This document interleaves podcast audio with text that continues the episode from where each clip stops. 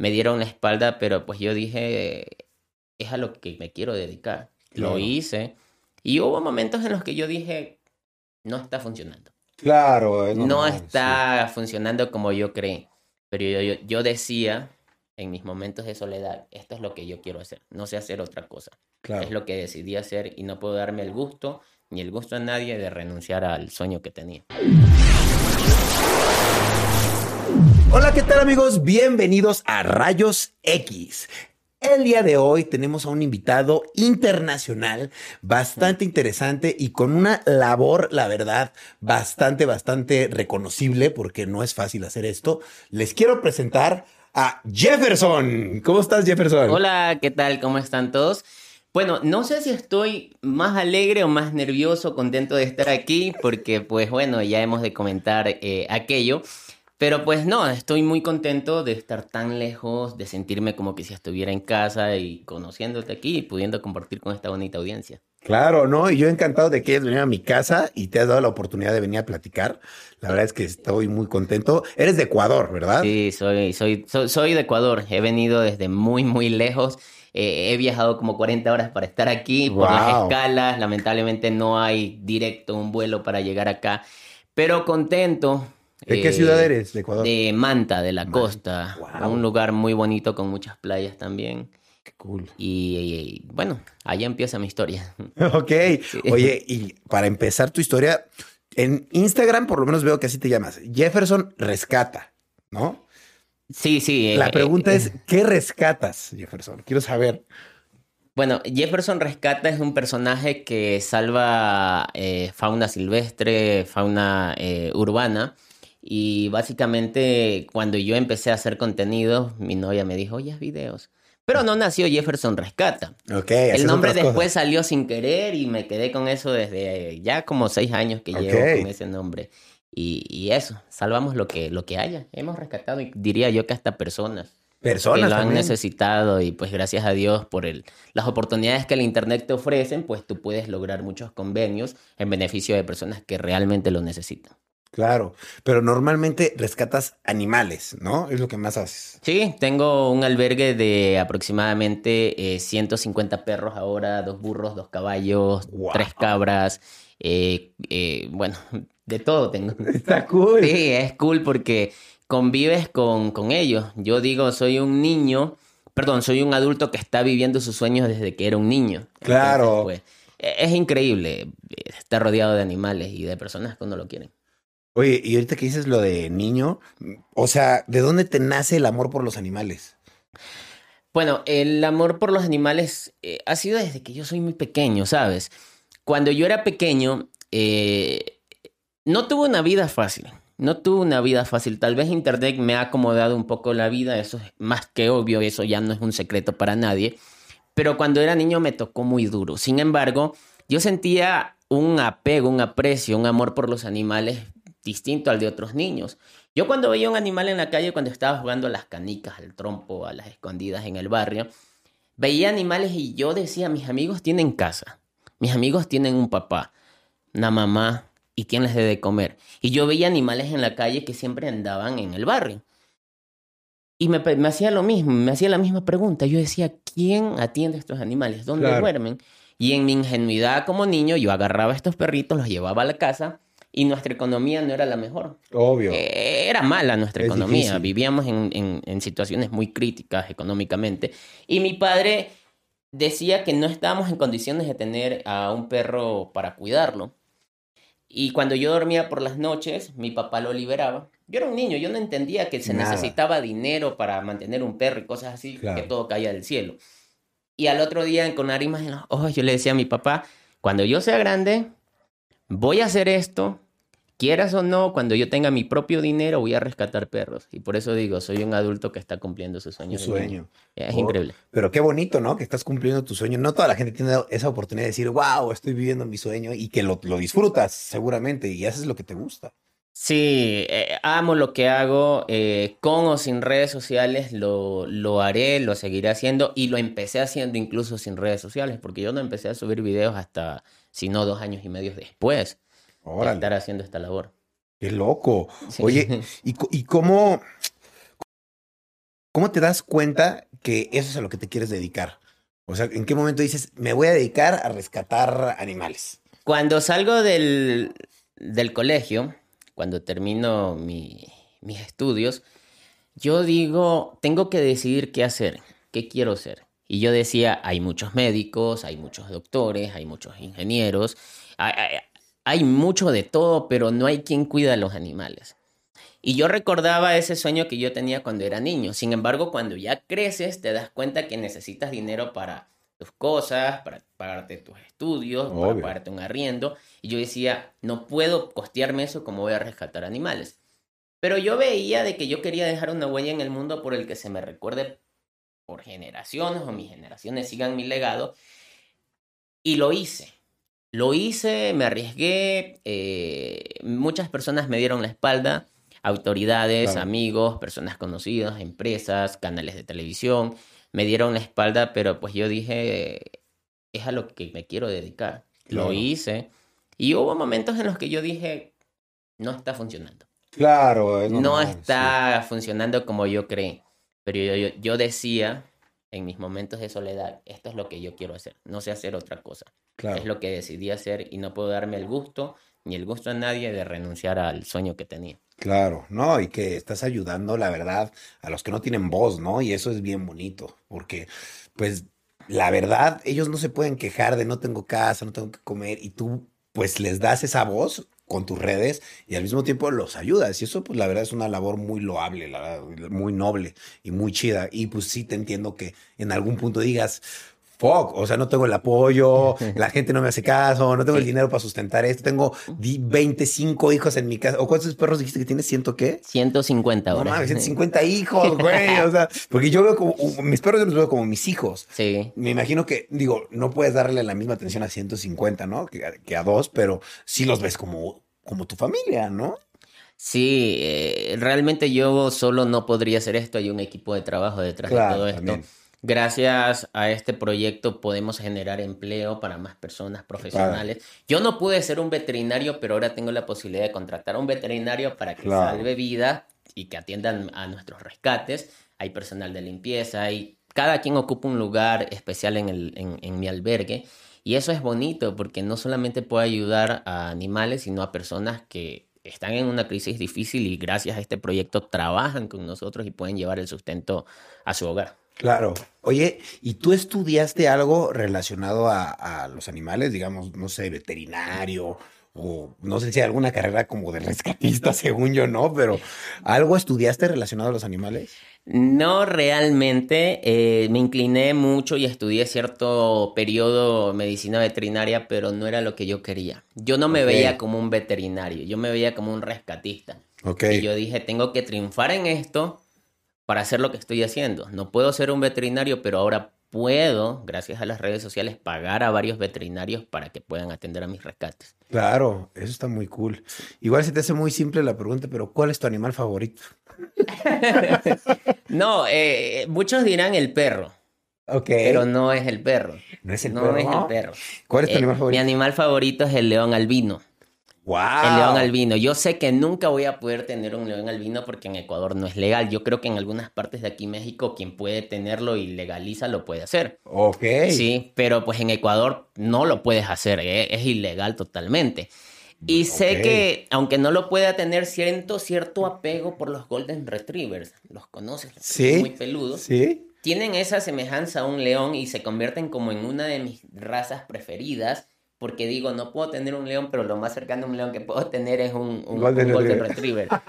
Pero el león albino, yo creo que muchas personas, es buena pregunta, porque muchas personas dicen, no, a él le gustan los perros. Sí, me gustan los perros, Sí. pero mi preferido no es el canino, Claro. es un león. Es un león, wow, qué padre. O sea, es tu animal top, top de todos los animales. De todos, absolutamente de todos. Y Wow. pues, si alguien me dice el que menos prefiere es la araña. Ah, tu animal. No la es- soporto, no soporto Ok. ver una araña, eh. Me sudan las manos, es más, o sea, tartamudeo, no puedo, yo no, no puedo. Yo tuve muchos traumas cuando era niño y veía arañas así en las esquinas. Pero cualquier hecho, tipo de araña. Cuando voy, sí, cualquier araña. Sea el tamaño que sea, cuando yo voy a un baño, cuando voy a un lugar desconocido, yo entro mirando las esquinas porque pues normalmente buscan lugares húmedos y oscuros. Claro. Y ahí están, ahí están acechándote. están, ¿no? Sí. Ok, me queda claro que nunca tendrías una araña. No, no podría, no podría. Y yo he visto amigos conocidos que tienen tarántulas. Yo no sé cómo le hacen. Yo tampoco, qué miedo. Sí. ¿Tienes alguna experiencia que te ha dejado marcado como rescatista? ¿Algo que hayas vivido que te dejó marcado? Bueno, experiencias tengo eh, muchas, muchas experiencias, pero yo diría que una de las experiencias que más me ha marcado es eh, Luz Clarita. Es un rescate que tiene su nombre mucho significado. Es una perrita que yo dije, eh, en el humano, la, la maldad del humano no tiene límites porque la habían dejado en un, en un costal, en un saco. ¿Qué era? ¿Un, un perrito? Eh, una perrita. Una perrita. De apenas como tres meses la habían dejado amarrada como que, ah, no me vas a aceptar al perro, te lo dejo amarrado afuera de tu albergue. y la dejaron guindada. ¿Pero amarrado de qué? ¿De las patitas? No, no, amarrada del costal. El costal tenía el nudo y la tenían amarrada. Pobrecita. Y yo la bajo, la saco, y era, un, era una cachorrita preciosa, hermosa, ciega, uh. con un desvío en su pata. Han pasado como tres años desde su rescate. Su pata se desvió tanto que su, se la tuvo que amputar, no tiene la patita y sus ojos ven solo sombras, no es que distingue tanto. De ahí viene su nombre de Los Clarita. Mm. Pero es uno de los rescates más fieles que yo tengo, me quiere mucho. Y cuando yo vi eso, o sea, yo me puse a llorar, porque, o sea, fue duro ver, fue duro. Y yo ya tenía algunos años de experiencia como rescatista. ¿Y, y ahí quién te dijo, oye, tienen una perra aquí? ¿O cómo te enteras de ese tipo de situación, por ejemplo? Por ejemplo, en el caso de los Clarita, porque yo llegaba al albergue donde están todos los perros y cuando yo llego veo un saco y lo habían dejado guindado. Ah, ahí te lo fueron a dejar. En ese tiempo el albergue no era muy grande, era muy sencillo y no tenía ni, ni energía eléctrica y peor cámaras, porque es un lugar en un, es un campo eso. Claro. Y nunca supe quién lo dejó. Claro. Pero pues la mayoría de los rescates eh, se hacen muy nombrados en internet, entonces yo como que veo, ok, necesita ayuda, muchas personas me escriben al correo. Yo creo que tú entiendes eso de que nosotros, por la cantidad de seguidores que tenemos, no podemos responder todos los mensajes. Hay mucha gente que me mortifica por eso, porque, ay, no hiciste nada por él y pero yo no tengo culpa. Sí, no puedes checar tantos mensajes. Ni porque tuviera cinco personas en un solo día respondiendo todos los mensajes, no se puede. Claro. Pero pues sí hay una aplicación que se llama Jefferson Rescata App para todas las... Órale, para reportarte cualquier cosa. Sí, dentro de Ecuador, las personas que quieran adoptar, toda esa aplicación ayuda que pues solo vaya lo necesario y no eh, todo tipo de correos. Entonces pues podemos gestionar muchas cosas con esta aplicación. Órale, está muy bien. Qué, padre que hagas eso. Y, qué fuerte lo de, lo, de la perrita. O sea, está fuerte. Me imagino son experiencias que te dejan marcado y te dicen, wow, o sea, qué, qué, malvado, como tú dices, puede ser el ser humano, porque pues el perrito, pues a fin de cuentas, ¿qué te está haciendo, no? Y por qué el, por qué el maltrato, ¿no?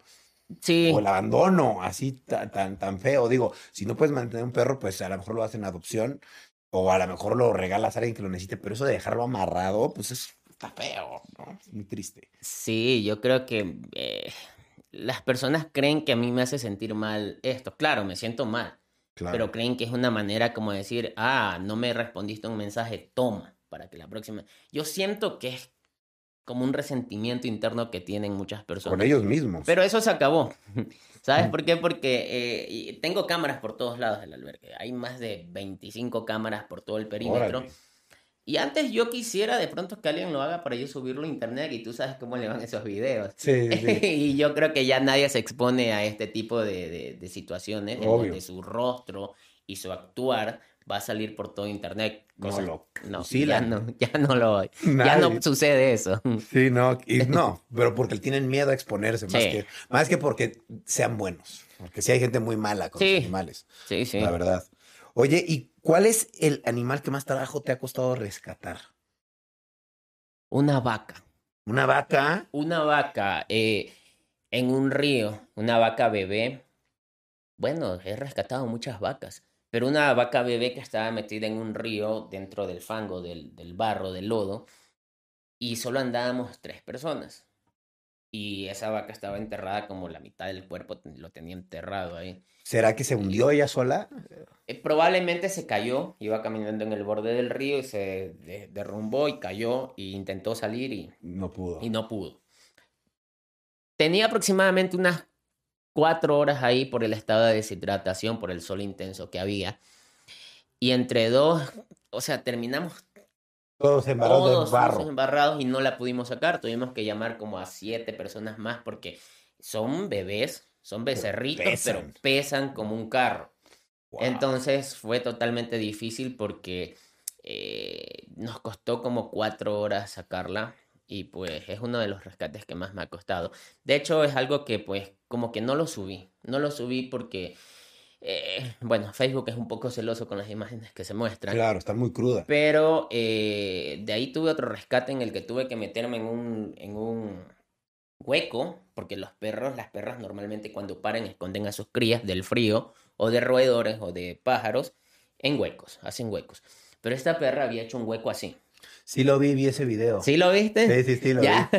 Sí. Estuvimos como aproximadamente tres horas y yo tuve que sacarlos con los pies porque no podía. Yo estaba más gordito, no entraba. No entraba. Entonces tuve que agarrarlo con los pies y lo sacamos y, y para poder llegar hasta que yo lo coja como tenaza con los pies, tardamos como tres horas. Los mosquitos nos hicieron... eh, Se los comieron. Y, y fue algo muy, muy bonito. De hecho, fue algo que llegó hasta, hasta los ojos de la esposa de Daddy Yankee. Sí, que se puso en contacto con nosotros y se hizo madrina de nuestros rescates. Ah, qué Eh, cool. Son experiencias bonitas que llegan a muchos lugares y Claro. se puede obtener más ayuda para seguir haciéndolo. Sí, claro. Oye, qué, qué interesante está eso. Oye, y el caso más impactante al salvar a una digo, ya me contaste de Luz Clarita, pero hay otro caso que te haya impactado que dijiste, uy, lo encontré en un muy mal estado, o lo trataron muy mal, o lo castigaron mucho al animal. ¿Hay algún caso así que te haya tocado? Plutón. ¿Has Plutón. escuchado de Plutón? No, Pues no he te- escuchado que es un eh, era un planeta. Bueno, Plutón, eh, eh, un burrito. Un burrito, de Vi, hecho. vi en Instagram uno de los burritos, es uno de los dos que tienes. Sí, es uno de los cuatro hechos Cuatro. que tengo.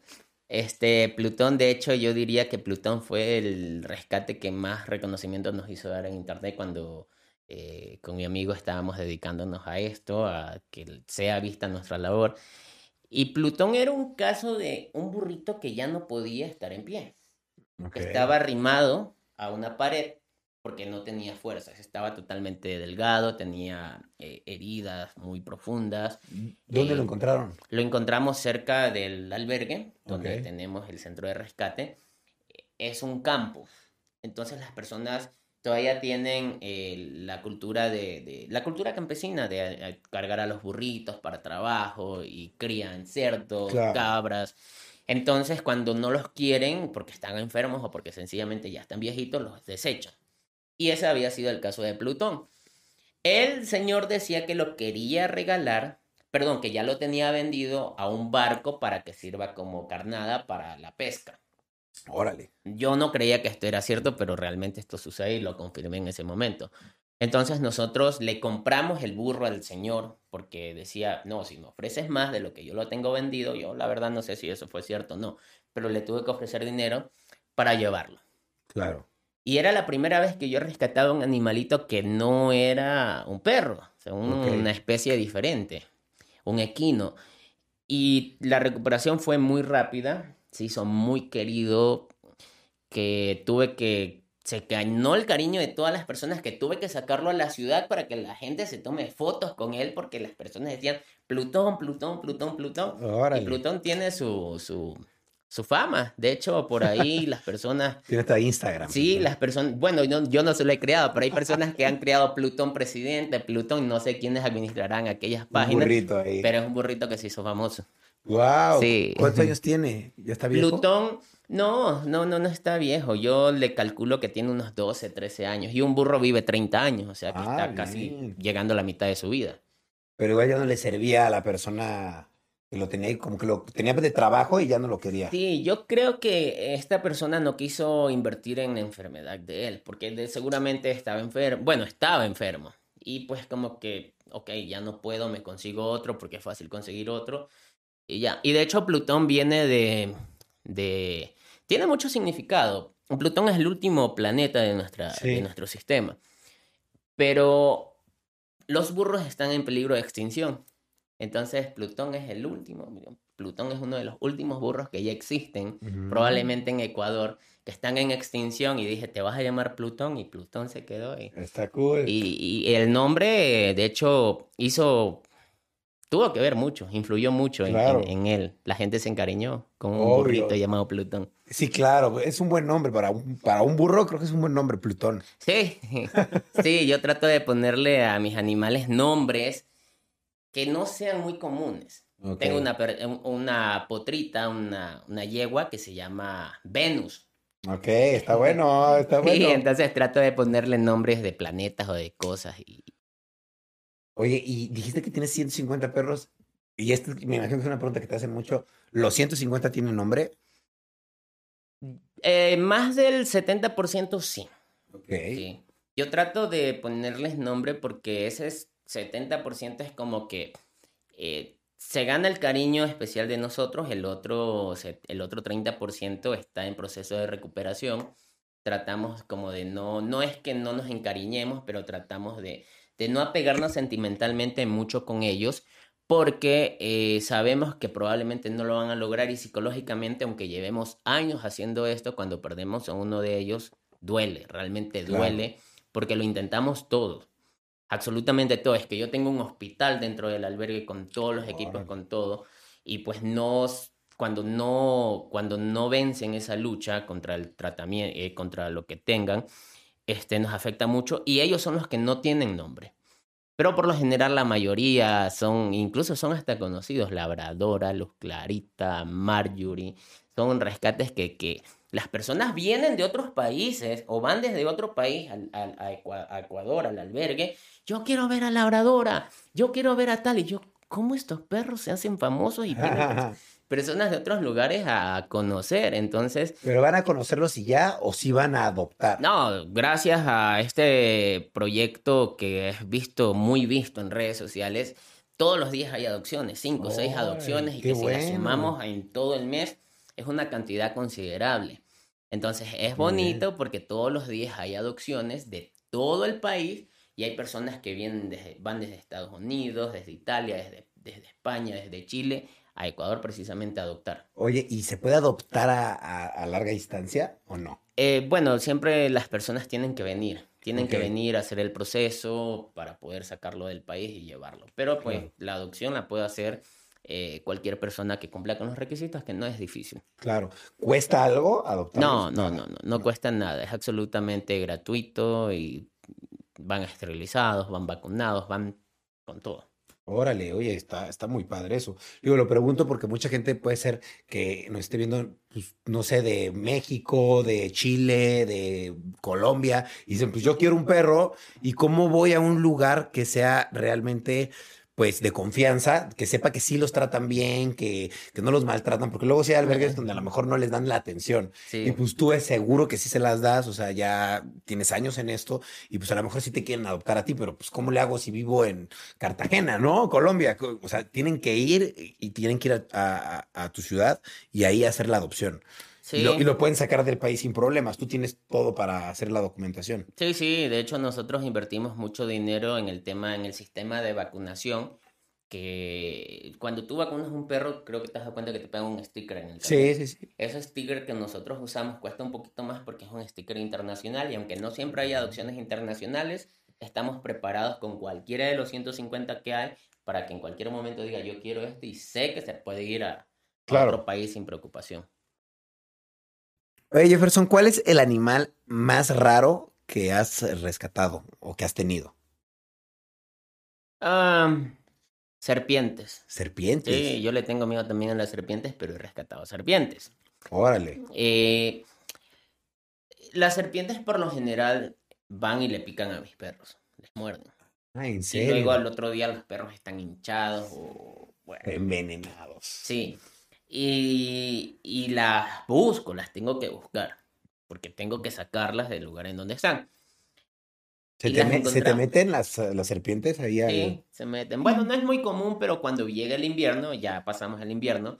En este invierno sacamos como a tres serpientes. Las otras ni las encontré. Y las sacamos y las tenemos que liberar. Obvio. Pero es como extraño porque hay veces que yo quiero tenerlas como en unos días porque quiero aprender de ellas, ver su comportamiento y todo, aunque pues tenga miedo y todo. Las tenemos dos, tres días y luego las podemos liberar muy lejos del albergue. No soy de pum y, y- tenga, no, porque ellos no tienen la culpa de nada. Pero Claro. pues, es como raro porque yo sé que cualquier persona asustada la trata de pum, Sí, la trata de matar. Sí, y, y yo lo que hago es que la llevo a otro lado muy lejos y la libero y simplemente le digo, no vuelvas. Y para mí eso es muy, muy, muy extraño. He Sí, claro. rescatado serpientes, he rescatado pelícanos. Pelícanos. Sí, vivimos en una zona costera donde hay muchos pelícanos en la orilla del mar. Pelícanos con el ala rota, con la pata Wow. rota. El Por circunstancias de la naturaleza, ¿no? Que terminan así. Sí, sí. ¿Y, y que rescatas un pelícano y eso no te, no te, no te muerde, no te pica? Te llenas de adrenalina en Sí. ese momento. Es como que no sabes lo que pasó. De hecho, hay ocasiones en las que sé que hay un perro muy, muy, muy agresivo. Y a la final me terminan mordiendo, pero en, ese, en esa explosión de adrenalina, tú solo sientes que te hace así, no sientes duele. dolor, no duele. Y después ya tienes inflamado el brazo y dices, ¿qué hice?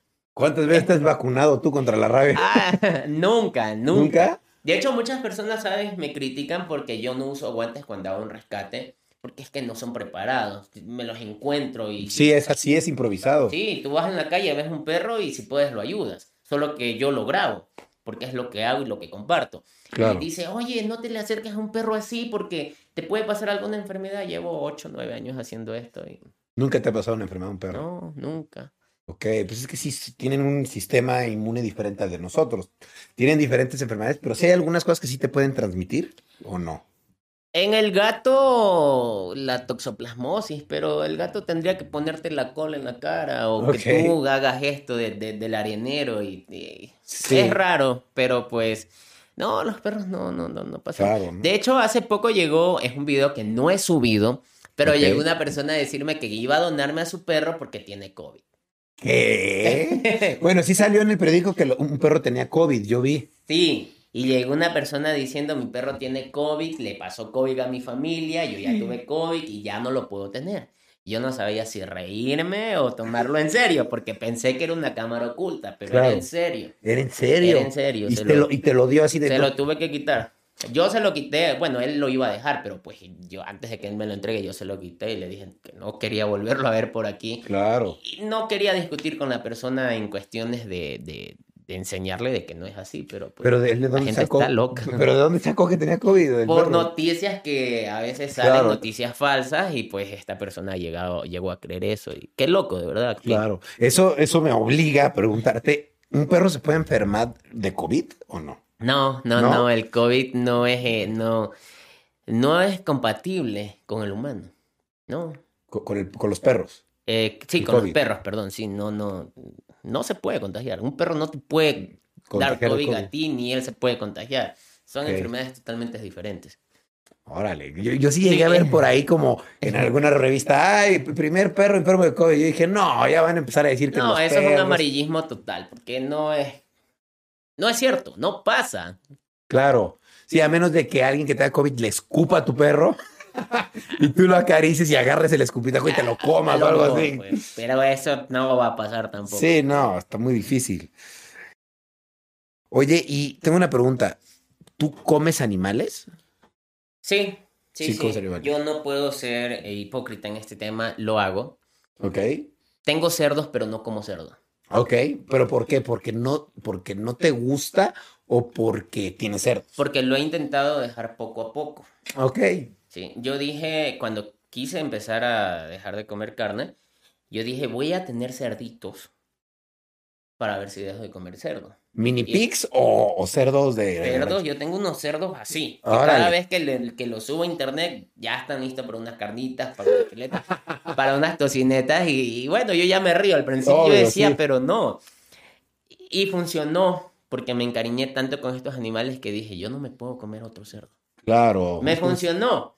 La vaca que yo te mencioné que la había rescatado después de que yo la había sacado del lodo, no me la pude llevar nunca porque el dueño de la vaca estaba como a 100 metros mirando a que yo la saque.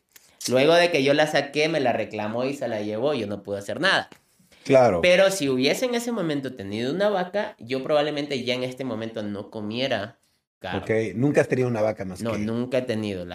Una vez rescaté otra, en alguna ocasión rescaté otra, pero a los pocos minutos de haberla rescatado, no resistió.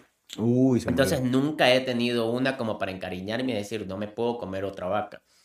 Pero sí es como una meta de dejarlo de hacer, de, de dejar de comer carne, porque siento que, o sea, yo quiero sentirme bien, Claro. sentirme bien conmigo mismo, aunque nada me obliga, no hay un protocolo que si rescatas animales, No, no lo no, hay. no, ¿No? pero pues simplemente es como una meta. Es una meta que Claro. espero en algún momento hacerlo. Y pues yo no quiero ser el típico eh, vegetariano que cree que todos tienen que ser vegetarianos para salvar Claro. el mundo. Cada quien tiene su ideología, su pensamiento y pues yo lo quiero hacer como a modo personal y pues si tú comes carne o tú también, lo respeto y nunca te voy a decir, oye, no comas carne. No, eso no. Claro. Eso no va a pasar. ¿qué harías? ¿Dejarías de comer eh, carne de res, pollo, huevo? ¿O qué, es, qué sería lo que no Eh, yo creería que sería vegetariano más no vegano, porque pues los derivados de la carne, sí, huevo, pollo, eh, lo seguiría consumiendo. Ok, o sea, los derivados sí, sí seguirías consumiéndolos, pero ya no comerías carne. Sí, animal. sí, sí. De hecho, ahora consumo muy poca carne porque estoy haciendo una dieta. Hace dos meses que estuve aquí en México, salí así. Salí muy, muy... Taquitos, carnitas, Sí, todo. comí mucho porque donde sea nos invitaban a comer. Y me puse a hacer dieta eh, con una nutricionista eh, y pues había poca, poca Poca carne. proteína, poco carbohidrato. Y dejé de comer carne. Como carne cuando es necesario, como cuando me aburro de comer pollo. Ok, Y yo creería que de todos los animales lo único que como es pollo y la carne como de vez en cuando. ok. Pero pues estoy dejándolo poco a poco. No se me ha hecho difícil, pero pues sí me es difícil creer que Claro. voy a dejar de la noche a la mañana. Y, y la pregunta es, ¿te gusta cómo sabe o no? ¿La qué? ¿La carne o el pollo te gusta cómo sabe o no te gusta? La carne, el pollo sí. el- no me canso de comer pollo todos los días, además de que en la dieta me mandan a comer mucho pollo. Claro. Yo podría pasar comiendo pollo todos los días, pero la carne no. La carne la comeré una vez a la semana y no quiero carne hasta después de... ¿Y no te gusta o sí te gusta? No, no, No. no, no es que me agrade tanto, pero es como para variar el menú, porque la vida como vegetariano, aunque es muy largo el menú para los vegetarianos, No, está como medio... sí, está como medio difícil. O sea, no, no, ¿no podrías vivir comiendo soya o sí? No, lo he intentado, lo he ¿Sí? intentado. De hecho, hace poco me preparé una hamburguesa de carne de lenteja, Ah, así decía, y fue lo peor que haya probado. ok, está, está complicado eso, ¿no? Sí, Porque- está complicado. No me puedo adaptar, por eso creo que no lo dejo 100%. Ok, bueno, está bien, está bien. ¿Alguna vez te ha atacado un animal que hayas rescatado? Sí, sí, me La han... peor que te acuerdes, así que digas, este malagradecido. Sí. Eh, hace años, cuando no grababa videos todavía, había una perrita que vivía afuera del portal de la casa. La tenían amarrada. Una cuerda en la que ni siquiera le permitía que se, que se tire al piso. O se acueste. Y nos pusimos de acuerdo con algunos amigos porque el señor se había negado a dejarla rescatar o a dejarse ayudar. Él simplemente decía, es mi animal y yo hago lo que hago. Y yo dije, ah, voy a regresar. Pero pues no te vas a enterar cuando yo regrese. Fui a comprar un alicate para cortar la cadena Ok. y, una, y un collar. Pero yo no me había dado cuenta que esta perrita era muy agresiva y que era una de las razones por las cuales estaba Estaba amarrada. amarrada. Cuando corto la cadena y la agarro, se me tira encima. Entonces yo pongo el ¿Qué brazo. raza era? ¿Perdón? ¿Qué raza era? Era una mestiza, era una perrita mestiza, bien criollita. Se me lanza y yo pongo el brazo, fue una reacción, y me mordió. Pero para que no se me vaya y para treparla al carro es que fue una persecución, eso parecía un secuestro. Porque teníamos calculado que solo podíamos tardar 45 segundos para salir e irnos. Hasta las placas al carro se las habíamos quitado para que no se enteraran de quién era. Y yo incluso tenía hasta un pasamontañas, o sea... Oh, no, ese era un robo. Sí. Y le corté y cuando se me intentó ir, yo la agarré del, del, de acá al lomo, ella me mordió otra vez y yo le puse la mano en la trompa hasta subirla a la camioneta. Entonces ella estaba haciendo esto. Mordiéndome una y otra vez y yo no la soltaba. Y no me dolía. Estaba en esa explosión de adrenalina. La trepé del carro y vámonos. Y ahí me seguía mordiendo. Me mordió como cinco minutos esa perra. Pero pues no pasó nada grave. Yo creo que sí es una de las cosas que más eh, me ha, uno de los rescates que más me ha dolido físicamente. Claro. Me ha atacado directamente. No tengo video de eso, pero pues lo mm. recuerdo como si fuese ayer. sí. Eh, sí, me imagino que te debe haber dolido un montón después, ¿no? Sí, y ahora como que te hemos adquirido experiencia, bueno, personal he, adquirido mucha experiencia en el rescate de, de los animales, pues que ya sé cómo acercarme. Claro. Yo no soy del rescatista que va full equipado. Y creo que eso me ha caracterizado mucho en internet. Yo apenas llevo, a veces cojo mi cinturón, mi correa mismo. Y con eso, el agarra. Y lo saco y me lo llevo. Claro. Entonces no llevo un equipo especializado, pero aún así voy tan sencillo a un rescate que ya no me muerden. Sé cómo tratarlos. Sí, no, y sabes cómo, cómo eh, hablarle al perro, ¿no? Cómo ponerte la comunicación, cómo, sí, cómo comunicarte. Aunque a veces toca hacer esto. A la Porque si no se va. Hay lugares, hay situaciones peligrosas donde viene el carro y pum, donde sabes que si se te va a ir no lo vas a volver a encontrar. Entonces tienes que acercarte poco a poco. Me muerde, lo agarro y pum, y al carro. Wow. Y de ahí en adelante, con el pasar de los días, su actitud cambia. Ya dejan de ser así eh, miedosos porque atacan por miedo. Claro, sí, porque no eh, lo está agarrando un desconocido, ¿no? Sí, sí. Se, medio entiende. Oye, y te digo, ya ahorita me contaste esta historia, y, pero no sé si tengas otra parecida. Te voy a preguntar si te has metido en problemas por rescatar un animal, pero no con un animal, sino si te has metido en problemas con algunos policías, o en problemas legales, o en problemas con algún dueño.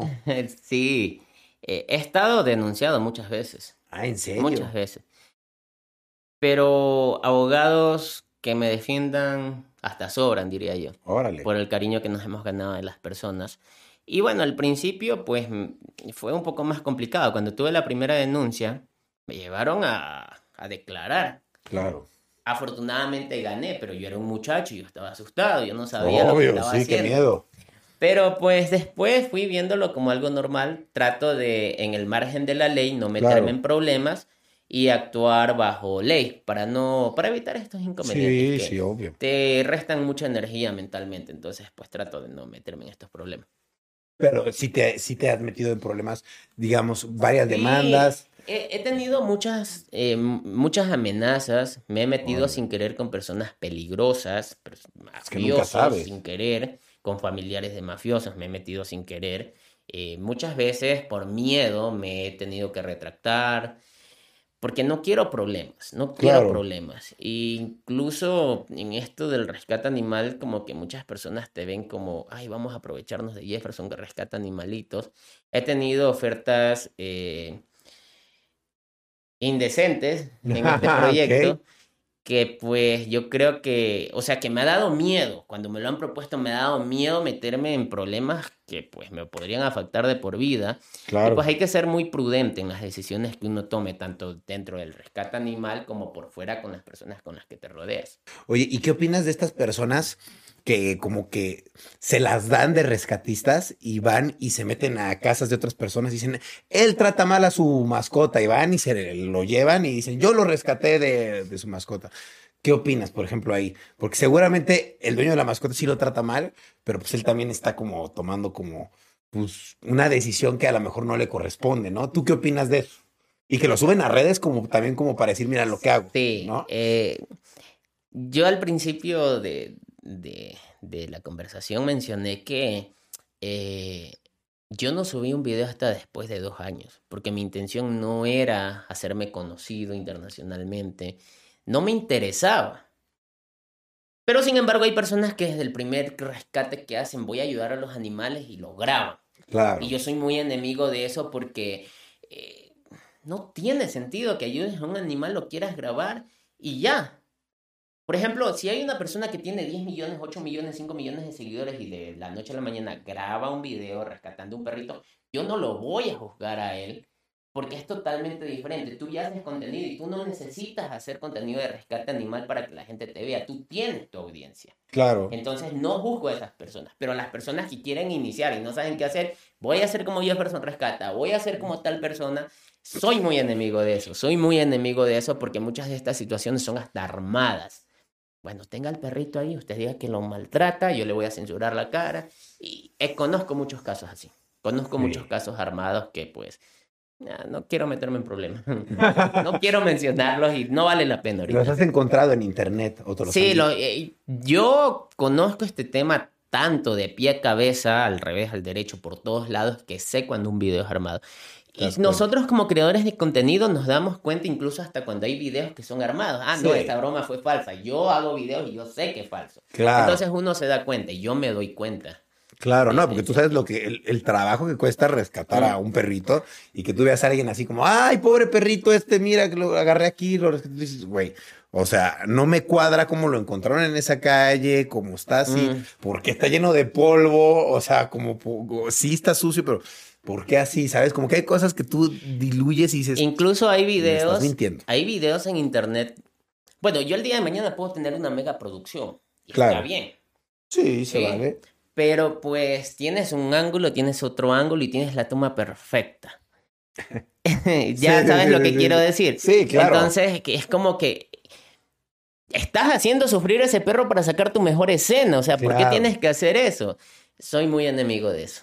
Claro, si no hay nada como lo orgánico de, pues estoy en la carretera, me encontré un perro, oye, pues saca el celular, graba, que lo mm. vamos a rescatar. Eso es lo que tú haces. Sí, sí. ¿No? O a lo mejor con una cámara que traes portátil, pero otra cosa es, a ver, tres, cuatro de producción, grabando, mira, el mejor ángulo, espérate, espérate, espérate, ahí viene el perrito, espérate, grábalo bien. No, pues está medio feo, es como lucrar con, pues, con el dolor de los, de los animales, ¿no? Está feo. Sí, sí, sí. He visto muchos videos así, pero... Pues sí, ¿qué se le puede hacer? Sí. ¿No? ¿Qué se le puede hacer? Oye, ¿y tiene algún nombre tu albergue? ¿Le pusiste algún nombre? El albergue de Jefferson Rescata, pero en un principio se llamaba el albergue Esperanza Canina. Ok. Tenía loguito y todo, bien bonito. Pero pues yo me di cuenta que la gente quería ver a una figura, alguien que se dirija, no una red social donde solo se mostraban casos y pues no había un personaje que explique. Claro. Entonces fue como cuando me empecé, empecé en el mundo del internet a hacer videos y poco a poco surgió el nombre Jefferson Rescata, que se hizo más conocido que Esperanza Canina porque vi que funcionó. Que alguien anónimo haya estado publicando, que alguien aparezca y pues transmita emociones junto con el caso. Sí, totalmente. Funcionó y pues se quedó como el albergue de Jefferson Rescata. y así está. No, y está padre que haya una persona que, que, le pongas cara, porque dices, qué padre que esta persona está haciendo estos rescates y que tú des la cara por esos animales. De hecho, en mis primeros videos yo no sacaba la cara. Ah, porque un dato muy curioso fue que yo cuando era joven ni siquiera, cuando era más joven ni siquiera podía tomarme una sola foto porque me daba vergüenza. Y pues los videos simplemente los sacaba como lyrics y yo iba mencionando y pegaba fotos ahí y, solo salía mi voz, e incluso hasta la voz me la modificaba. Y me costó muchísimo adaptarme a salir a una cámara y, dar la cara, pero pues ya uno se acostumbra. Pero mis primeros videos fueron así, ya no los conservo, los borré, me dio vergüenza después. Yo digo, ¿cómo yo pude haber hecho esto? Yo creo que todos tenemos como un momento vergonzoso cuando iniciamos en el mundo del internet y uno dice, yo hice eso. Claro, no, está, está bueno, pero está bueno porque aprendiste de eso. Sí, ¿no? sí. Es un proceso. Tienes tu albergue y mi pregunta es, ¿cómo logras sostener un albergue con tantos animales? O sea, ¿de qué manera generas ingresos o de qué manera generas el soporte económico para mantener un albergue? Bueno, no es un misterio tampoco para nadie que las redes sociales generan ingresos. De hecho, eh, la mayoría de, de estos ingresos son destinados a la infraestructura grande que tenemos. Yo siempre he dicho, tenemos un albergue de primera porque en mi mundo, en mi mente, yo lo veo así. Qué bueno. Y, y tenemos piscina, tenemos rayos X, tenemos máquinas para hacer exámenes de sangre, tenemos todo, tenemos un palacio. Wow. Y este dinero no solamente es invertido en infraestructura, sino que también es invertido en cada uno de los rescates que nosotros tenemos. Pero pues hay personas que gracias a la aplicación Jefferson Rescata dicen, yo quiero apadrinar, yo quiero ayudar a un perrito. Donan. Así como te mencioné hace un poco la esposa de Daddy Yankee, se ponen en contacto conmigo y pues eh, las personas, a estas personas las derivo con otro encargado para que pues eh, se encarguen de todo el proceso de apadrinaje. Entonces, esto hace que, aunque las donaciones solo son el 10% de los ingresos de, del albergue para sus gastos, para costear todo, el resto viene por redes sociales, por auspicios, por publicidad y por los ingresos que se generan. Ok, o sea, digamos que tus, eh, tus ingresos vienen un 10%, como dices, de las donaciones Sí. y el otro 90% viene generado de, de lo que se genera como de AdSense y todo esto de, de YouTube o, o de promoción de marcas o algo así. Sí, por lo general la mayoría de las promociones de marcas que tenemos son canjes, la comida, Ok. eh, la medicina y hay cosas que sí nos toca comprar. Y, y, por ejemplo, hay, hay comida que donan, pero pues hay otro tipo de dieta que tienen diferentes perros. Entonces, no solamente una marca, sino que necesitamos comprar más cosas. Y ahí es cuando este dinero eh, se invierte, cuando Claro. se invierte este dinero de, de las redes sociales. Y, y- y, digo, de la mayoría de dinero, me imagino que casi todo se invierte pues, en los perritos, en el albergue, en los sueldos de la gente que está trabajando Sí, ahí. sí. Pero tú, tú, tú, Jefferson, ¿cómo gana dinero? ¿Cómo le hace para poder? Porque tienes que ganar dinero, tienes que comer todos los días, ¿no? ¿Cómo le Sí. haces? Gracias a, a la experiencia. Bueno, mi papá me enseñó a trabajar desde que yo era pequeño. Y muy aparte de las redes sociales, eh, me dedico a otro tipo de, de- de trabajos, de negocios que también generan ingresos para mí. Es decir, si el día de mañana yo dejo redes sociales, Tú tienes otras yo cositas. tengo mis trabajos y puedo seguir rescatando animales aunque ya no tenga el ingreso de redes sociales. Ok. Pero, Pero estaría más difícil. Sí, estaría más difícil porque pues las redes sociales son un elemento muy importante en el trabajo que nosotros hacemos. Claro. Aparte de, de- de ser rescatista, ¿qué más haces? O sea, ¿qué, qué otra, qué otro oficio tienes? Artes marciales. Artes marciales, hace rato lo dijiste. Sí, sí, sí. Eh, de hecho, ¿Maestro de artes marciales o sí, no? sí, sí. Tengo 10 años entrenando capoeira, un arte marcial brasilero. ¿lo Wow, sí, lo conozco. Eh, de hecho, lo había dejado por algún tiempo, como unos tres años. Ahorita lo estoy retomando otra vez, por eso me, me puse en forma. Bueno, estoy intentándolo todavía. Hago artes marciales. De hecho, así conocí a mi esposa. También hace capoeira. E- ella fue hace mucho tiempo a una de mis clases, la conocí y pues ahí empezó todo. Ahora le enseñaste a tirar patadas y con eso. Ahí está. No te puedo imaginar volando por los aires saltando patadas. Sí, de hecho, esta, la capoeira me marcó porque pues yo tengo una cirugía. De hecho, hace poco tuve una cirugía aquí. Mira. Órale, ok.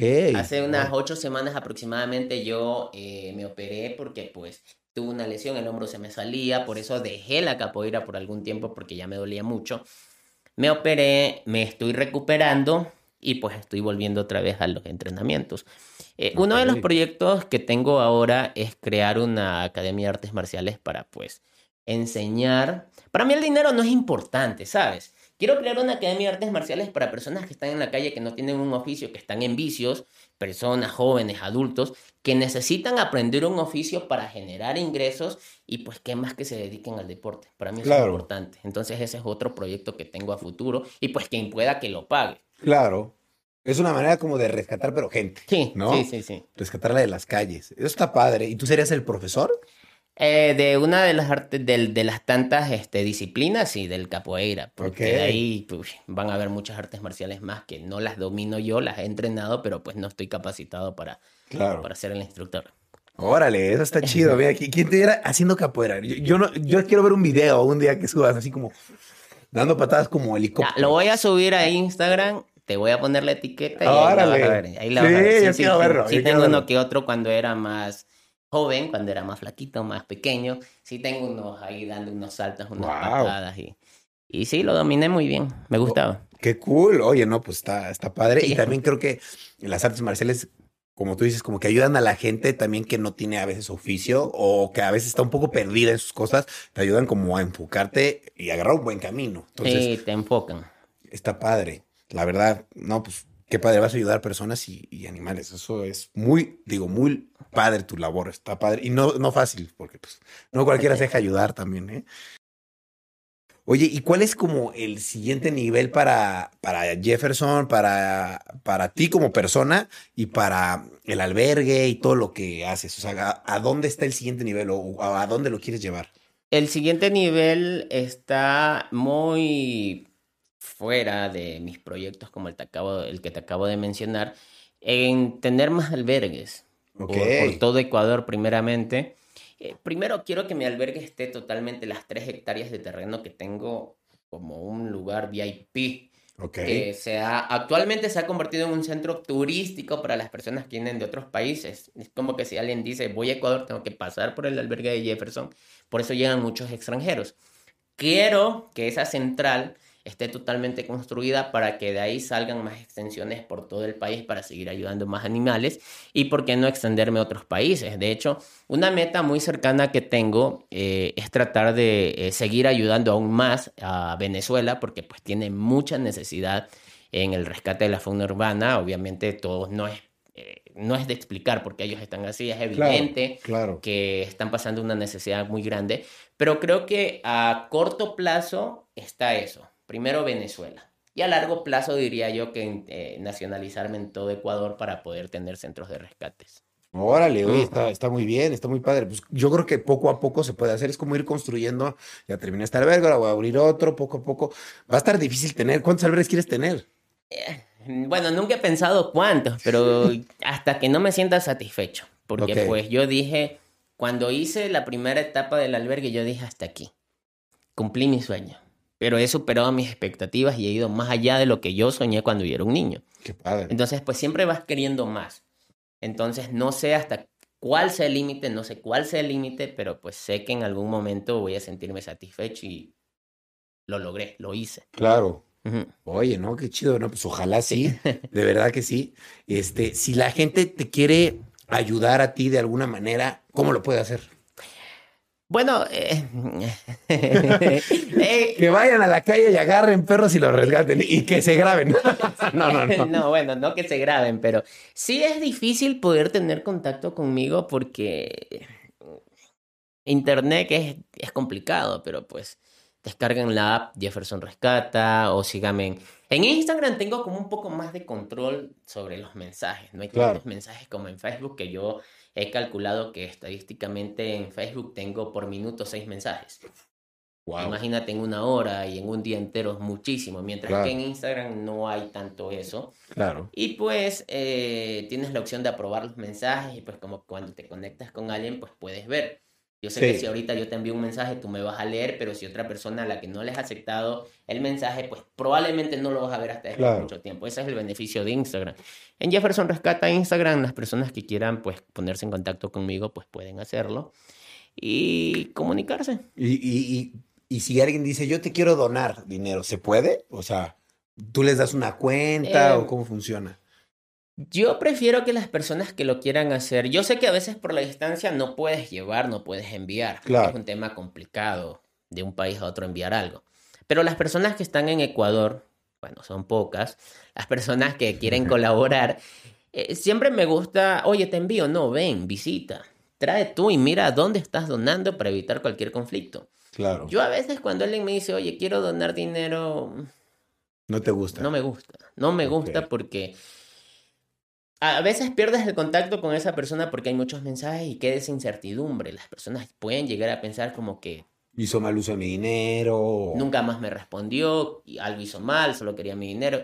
No me gusta mucho. Tengo como que ver que una persona sea tan insistente, oye, oye, oye, oye, como para yo decir, bueno, de verdad quiere hacerlo. De Claro. verdad que es alguien que confía en mí porque me ha escrito varias veces por hacerlo. Entonces, si alguien lo quiere hacer, sí, lo puede hacer, lo puede hacer. Visita y ahí lleva lo que tú quieras, comida. Ok.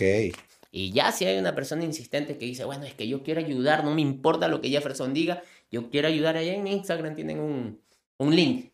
Ok. Ahí hay un link en mi Instagram. Creo Y- que esa era la, la Y en e- respuesta. Y en ese link que te pueden donar En dinero. ese link está el PayPal. Ah, Sí, ok, hay un PayPal en el que pueden ayudar y pues ahí lo hacen directamente con, con nosotros. Ah, eso está Sí, bueno. algo que quiero aclarar es yo nunca me voy a poner en contacto con alguien y le voy a decir, oye, dona, jamás. Hay personas que en los videos comentan, oye, yo te he querido contactar para donar, te dejo mi número. Entonces viene otro seguidor, se hace pasar por mí, oye, dame que estoy necesitando y después lo bloquea y desaparece. Y la persona creyó que me lo había entregado a mí. Por eso te decía, soy muy celoso en ese tema, pero pues hay un link. Sí, ahí hay un link directo hacia nosotros. Y puede donar desinteresadamente quien sea y sin ningún problema, ¿no? Sí. Es una forma de ayudar. Ahora sí, si no quieres salir a rescatar perros y, dices, tengo unos centavitos que me sobran, pues se los doy al Jefferson, que él, pues la verdad se rifa, ¿no? Yo creo que es una buena manera de ayudar. Y pues otra también es como, pues respetar mucho a los animales, ¿no? También si ves un perro en la calle, pues a lo mejor no intentarlo agarrar porque te puede morder si no mm. sabes, porque pues a lo mejor dices, sí, yo voy a hacer como Jefferson, lo voy a agarrar y lo voy a rescatar. Y pues a lo mejor terminas todo mordido, ¿no? Entonces a lo mejor si no meterte en temas que no sabes, pero si ves un perrito, pues a lo mejor reportarlo a, mm. algunas autoridades o, llevarlo al veterinario si tienes oportunidad de agarrarlo sin que te muerda, pues llevarlo a un veterinario, subirlo a redes sociales darle una adopción. Creo que eso está bonito, ¿no? Sí, la mayoría de los perros que están en la calle son muy dóciles. Cuando tú te les acercas, son tan sumisos que dan con la mirada agachada así. Hasta que tú los toques. Y ahí muchas veces se ponen pancita arriba y se dejan agarrar. Llévalo a un veterinario. No te lo puedes dejar. Llévalo a un veterinario, encárgate de encontrarle un hogar. Compártelo en redes sociales. Las redes sociales no solamente están para compartir memes. Claro. Sí, claro. No compartas un meme, comparte que necesitas ayuda para encontrarle un hogar. Es una manera de usar las redes sociales. Todos podemos. Todos podemos en cualquier momento, aunque lo hagamos público o lo hagamos en privado, pues todos podemos y, animo a que todas las personas lo sigan haciendo. Claro. Yo, yo, yo tengo amigos que también tienen eh, pues como albergues, como tú, igual, o no con 150 perros. Tengo un amigo que tiene un departamento con 40 perros y vive con ellos y los rescata y los, y los dan adopción. ¿Qué, qué, qué les dirías a estas personas que también están teniendo una lucha contra esto? Se están encargando de, de verdad, rescatarlos, ayudarlos, darlos en adopción y pues con puros medios alternativos, donaciones o con su mismo sustento, su mismo sueldo, pues mantienen eso. ¿Qué, qué consejo les darías para llevarlo a otro nivel como tú lo llevaste? Hay un tic que a mí me funciona muchísimo, muchísimo. Yo no sé si tú en algún momento te hayas dado cuenta que hay personas que rescatan animalito y suben la foto del perrito y dicen necesitamos ayuda, debemos tanto en la veterinaria, necesitamos comprar este tratamiento. Y eso suele ser... Está raro. No, no, no está raro. Suele, bueno, a veces sí. Pero pues eso suele ser como una mezcla de sentimientos negativos hacia otra persona que dice, yo no quiero seguir ese rescatista porque solo pide, pide, pide. Pero no estás compartiendo emociones positivas, estás compartiendo un problema que esperas que otra persona la solucione. Claro. Y yo también cometí ese error. Yo decía, oigan, necesitamos esto, esto, esto. Cuando manejaba Esperanza Canina. Ok. Y no me funcionaba. El primero ayuda. El segundo lo puede hacer. El tercero ya no lo hace. Y el que ayuda una vez probablemente no lo va a hacer en ocasiones. Entonces, las alternativas de donaciones cansan. A pesar de que yo tenga 9 millones de seguidores en Facebook, si me dedicara solo a recolectar donaciones, yo no pudiese sacar este proyecto adelante. Claro. Porque volvería a caer en este mismo error. Pero cuando tú muestras el lado bonito, que se recuperó, que es feliz, que está jugando, el antes y el después, das una. Eh, das un sentimiento positivo, haces esa mezcla de sentimientos positivos, transmites emociones positivas y solita la persona va a ir y va a decir, yo quiero hacer eso. Yo quiero ayudarte. Oye, ¿cómo lo hiciste? Entonces, es totalmente diferente. Te van a donar más si compartes emociones positivas a que si te pones a pedir en redes sociales. Claro, no, totalmente. Sí, y me funcionó mucho a mí eso. Qué bueno, ¿no? Y está muy bien porque yo creo que no hay nada como dar un buen mensaje y que se queden con ese buen sabor de boca de, ay, pobrecito perrito, pero qué padre que terminó feliz o qué padre que, que tiene una casa y no decir como, por favor, ayuden porque no tiene cómo comer y como que pues... Sí, las personas dicen, bueno, tú lo rescataste, trabaja, claro. ve cómo lo haces, yo porque tengo que ayudarte si tú lo encontraste. Es el pensamiento lamentablemente de muchas personas, claro. pero si transmites emociones positivas, las personas van a decir, oye, yo me quiero unir a tu causa. Entonces, funciona, realmente funciona. Es algo que yo, cuando doy una charla, cuando doy una conferencia, digo, señores animalistas, señores rescatistas, sigan este consejo y a muchos les ha funcionado. Claro. Oye, no, bueno, pues muchísimas gracias, Jefferson. La verdad es que qué padre tenerte como invitado. Qué padre que vengas desde Ecuador hasta Muy acá. lejos. Desde muy lejos hasta acá, la verdad, eh, me da mucho gusto. Creo que hay mucha gente también en mi país haciendo rescate de animales y, y eso se agradece. Y en todos los demás países y en todas las demás ciudades, ojalá hu- hubiera un Jefferson en cada ciudad para rescatar a los pobres perritos, porque pues en todos lados, en todas las ciudades hay problemas con, con los animales que pues la verdad la gente o los maltrata o los trata mal o los adquiere de mascotas y luego ya no los quiere los dejan abandonados porque tienen mil cosas que hacer o hay perros que están en la calle Sí. miles de casos feos y la verdad es que qué padre el labor que tú tienes qué padre que te quieras expandir de tu ciudad a más ciudades en Ecuador, en Ecuador y qué padre que tengas nueve millones de seguidores en nada más en Facebook que están al pendiente de que tú de verdad hagas algo por, por ellos y que estés dándole voz a los que pues, no la tienen, ¿no? Entonces, qué chingón. Te agradezco mucho que hayas venido de invitado. No, sí, para mí también es un, un honor, un honor poder estar aquí. Mira, yo me di cuenta cuando tú recibiste esa placa, que ya no la. Órale, la de un millón. La de un millón, que era inmensa, era pesada. Yo no la tengo, yo tengo la, la, la, la- la doradita, Ajá. la del millón, la nueva que tiene. Pero pues yo era muy pequeño cuando yo te veía a ti, cuando veía a Jos, y yo decía, yo quiero ser como ellos. Órale, Quiero crear-. Quiero Gracias. crear una comunidad para usarla a mi antojo y como Claro. lo estoy haciendo ahora. Entonces, pues ya te imaginarás lo alegre, lo contento que estoy de poder estar aquí, desde que yo te admiraba, desde que no hacía videos y pues Muchas ahora gracias. poder estar aquí para mí, para mí es un honor y pues ya ahorita después de cámaras me vas a dar un saludo de parte de tu hermana, no sé cómo le vas a Ah, hacer, pero me vas a llevar un saludo de parte de tu hermana, un saludo tuyo, que para mí es un honor, en serio estoy muy contento de poder estar aquí. No, muchas gracias. Para mí también es un honor. Qué padre que, que pues en mi tiempo, cu- cuando hacía mis locuras en Sí. internet, qué padre que influyó a gente como tú a hacer Sí. cosas tan positivas. La verdad, qué padre. Muchas gracias. Y pues algo me dijiste de mi hermana, ¿no? Que, que, que era como tu amor platónico. algo me dijiste, ¿no? Que era como tu amor platónico. Yo cuando, cuando era muy joven, yo estaba enamorado de sus ojos. Yo decía.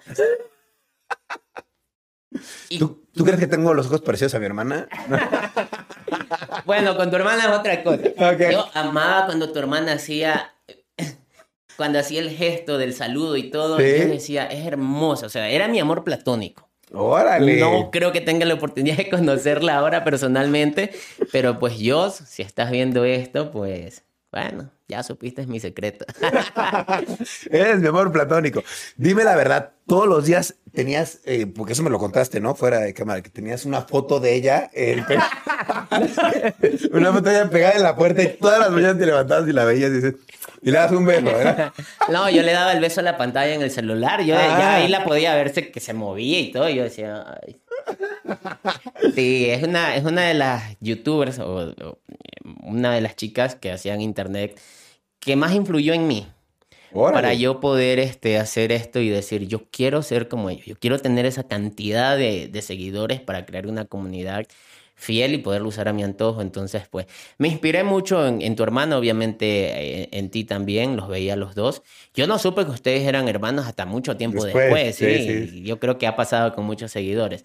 Pero pues hay muchos otros seguidores que también me inspiraron, Where- Wherever Tomorrow. No lo conozco, nunca he hablado con él. Pero pues él también fue una gran influencia para mí. Yo veía que todos ustedes eran constantes. Yo decía, ¿de Claro. dónde sacan tiempo para grabar? Tantos videos, para sí. tantos videos. Y antes era un poco más complicado el tema porque llevaba mucha edición. Los, Sí. los videoblogs, que uno hacía un personaje, el otro hacía otro personaje. Era más complicado. Sí, sí, y de hecho yo mis primeros videos también los intenté hacer así, para Claro. llamar la atención. Claro. No me funcionó. Y yo sé que era muy complicado y antes no teníamos tanta producción porque yo sé que el que está iniciando pues no tiene tanto presupuesto no. para una producción. Claro. Y pues yo me inspiraba en eso. Y yo decía, ¿por qué? ¿De dónde sacan tiempo? No, si él sube videos, dos videos a la semana, yo voy a subir tres. Porque... Bien. Y me inspiré. Yo no me dejaba. Yo decía, no, ya subió video, yo voy a subir video ahora. Entonces me inspiré en muchos youtubers eh, mexicanos, como lo mencioné ya en, en- en tu hermana, en ti, en Wherever y en otros más que, que conozco. Y por eso estoy muy contento, por eso estoy muy contento de estar aquí. Qué bueno. Me siento en casa, me siento en casa por el cariño de las personas en la calle. Es increíble ir por la calle. Hay personas que lloran cuando se me acercan y yo, Qué padre. ¿Qué hice? yo, yo, ¿qué le hice, señora? Entonces veo el cariño que las personas tienen. A veces eso en mi país no pasa. Claro. No pasa en Ecuador. Vengo acá y me siento muchas veces más cómodo en ciertas situaciones. No hago de menos Ecuador, porque amo Ecuador pero aquí es mi segundo hogar. No siento que estoy fuera de Ecuador, siento que estoy en mi casa, siento que estoy en otro barrio, en otro lugar, pero estoy cerca con la gente que me quiere y eso es increíble. Qué padre, ¿no? Pues la verdad es que mm. bienvenido a México siempre. Esta es tu casa. Esta literal, mi casa es tu casa. Ahora me quedo hasta ver a tu hermano. pues no viene muy seguido por acá, pero un día te la presento. Ya, bueno. y, y la verdad es que bienvenido a México, como siempre, siempre que quieras venir, la verdad. Qué padre. Y insisto que pues estás en tu casa, que qué padre que viniste. Y pues bueno, dejo este podcast y este foro abierto para cuando tú quieras venir, cuando necesites dar algún mensaje o lo que quieras, pues eres bienvenido a platicar.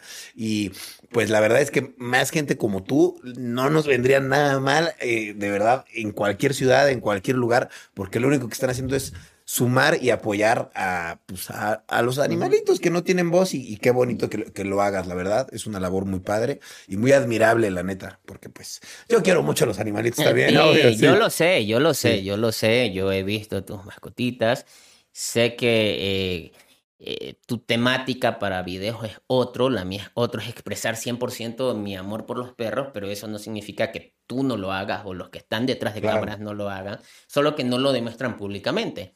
Pero todos tienen un animalito que aman con su vida, que lo tienen como un hijo más, y eso es realmente admirable de una persona, porque no todos tenemos la capacidad de amar una mascota. Yo puedo tener un animal, lo respeto, pero no lo quiero, no lo quiero cerca. Entonces, pues, en tu caso es diferente. Lo, he visto a tus mascotas. Qué cool, ¿no? Qué cool. Me hubiera gustado que los conocieras, no están, pero un día te los presento. sí, sería bueno, sería genial. Bueno, pues voy a despedir este podcast. ¿Algo que te gustaría agregar, que te gustaría decirle a la gente? Un sueño más cumplido. un sueño más cumplido. Ayúdenme a que se cumpla el otro sueño de conocer a Joss, de poder grabar algo con ella en el futuro. Que le escriban, Joss, Jefferson te quiere conocer. Yo, le voy a dejar otro mensaje para que me responda ya. Ándale, sí, sí, sí. Y lo publico. Y me respondió el amor de mi vida platónico. no, eh, muy contento. Gracias, Rayito, por, por, la oportunidad de estar aquí. Eh, gracias a todas las personas de, de México en general. Eh, llevo una parte muy bonita de ustedes en mi corazón, un lugar muy especial. Espero seguir viniendo pronto. Si hay algo por lo que tenga que venir, que crean que necesitamos a Jefferson Rescata por esta situación, porque él puede, su influencia puede ayudar mucho, sus redes sociales puede ayudar mucho. Siempre voy a estar disponible de venir a mi segunda casa y pues éxitos a todas las personas que están viendo este video. Sé que muchas personas de pronto van a, reconocerme aquí, van a decir, ay, qué padre, qué bueno, qué chévere que estés con, con Jefferson Rescata. Y pues bendiciones a todos ustedes, bendiciones a ti Rayito, a todo tu equipo de trabajo y muchas gracias en serio por, por todo. No, gracias a ti. Qué padre. Ojalá sigas adelante sin ningún, sin ningún obstáculo y que pues tengas mucho éxito en todo. Oh, mejor, amigo. Qué chingón.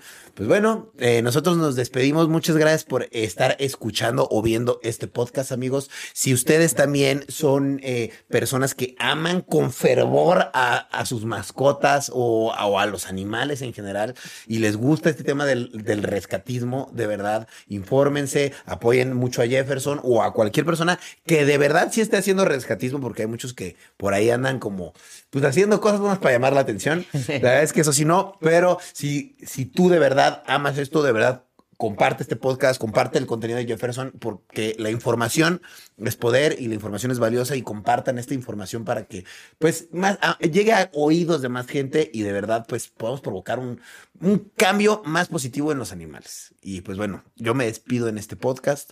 Muchas gracias Jefferson, es un honor tenerte aquí. Igualmente. Muchas gracias. Y pues bueno, nosotros nos despedimos aquí en Rayos X, cambio y fuera.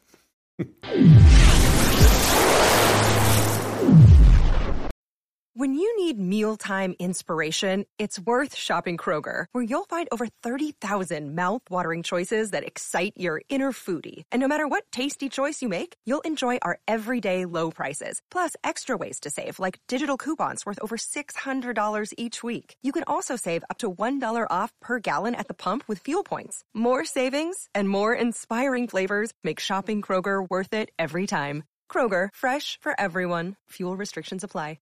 Hello, it is Ryan, and I was on a flight the other day playing one of my favorite social spin slot games on chumbacasino.com. I looked over the person sitting next to me, and you know what they were doing? They were also playing Chumba Casino. Coincidence? I think not. Everybody's loving having fun with it. Chumba Casino is home to hundreds of casino style games that you can play for free anytime, anywhere, even at 30,000 feet. So sign up now at chumbacasino.com to claim your free welcome bonus. That's chumbacasino.com and live the Chumba life. No purchase necessary. Group. Void were prohibited by law. See terms and conditions. 18 plus.